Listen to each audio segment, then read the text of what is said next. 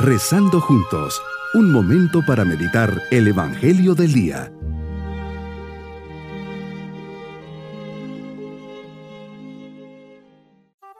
Alegre de saludarles en este día 17 de diciembre, acercándonos a la venida de Jesús en su nacimiento, le decimos llenos de confianza, Señor Dios, Creador y Redentor del género humano, en un acto de amor y generosidad, has querido que tu palabra se encarnara en el seno purísimo de la siempre Virgen María. El cielo y la tierra se regocijan porque vendrá el Señor, Rey de justicia y de paz. Por eso mi oración se llena de ilusión, pues me conecta con tus sentimientos, deseos y proyectos. Ven Señor, no tardes más, que tu presencia llene toda la tierra y todos los hombres vivamos como hermanos buscando la salvación. Meditemos en el Evangelio de San Mateo, capítulo 1, versículos 1 al 17.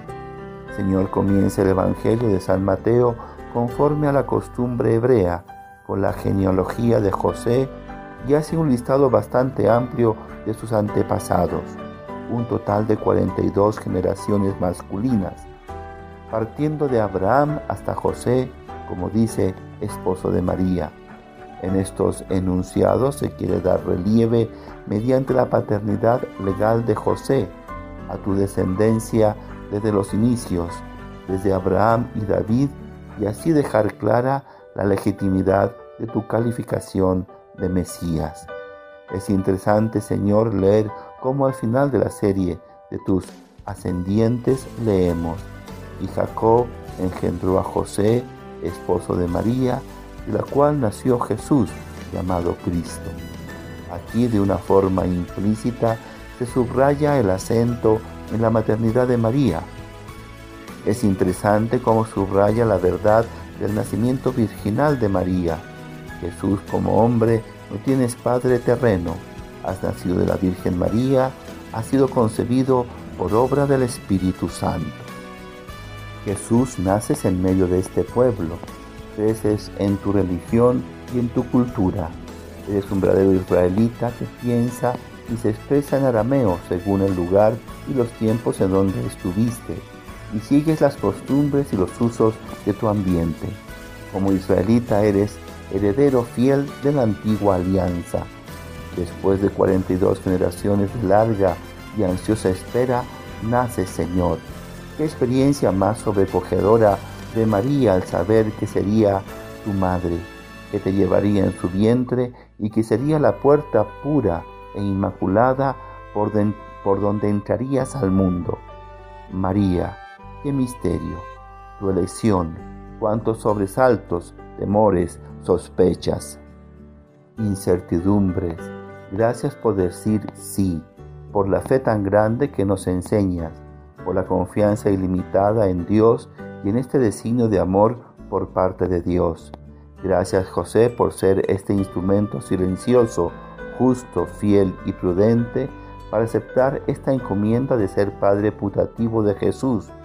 Con qué respeto y atención aceptas a través del ángel decir sí. Tu sí y el de María, complementados en una misteriosa colaboración, hacen posible que el Mesías, el Emanuel, el Dios con nosotros realice su misión en bien de la humanidad. Medito y reflexiono las palabras del Papa Francisco. Una vez oí que alguien decía, esta cita del Evangelio parece la lista telefónica. Y no, es otra cosa. Esta cita del Evangelio es historia y tiene un argumento importante. Es pura historia porque, como decía San León Papa, Dios ha enviado a su Hijo. El profeta Isaías describe la figura del siervo de Yahvé y su misión de salvación. Se trata de un personaje que no ostenta una genealogía ilustre, es despreciado, evitado de todos, acostumbrado al sufrimiento, uno del que no se conocen empresas grandiosas ni célebres discursos, pero que cumple el plan de Dios con su presencia humilde silenciosa y con su propio sufrimiento.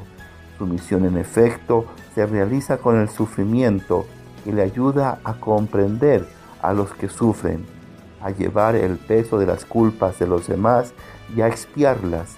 La marginación y el sufrimiento del siervo del Señor hasta la muerte es tan fecunda que llega a rescatar y a salvar a las muchedumbres. Jesús es el siervo del Señor.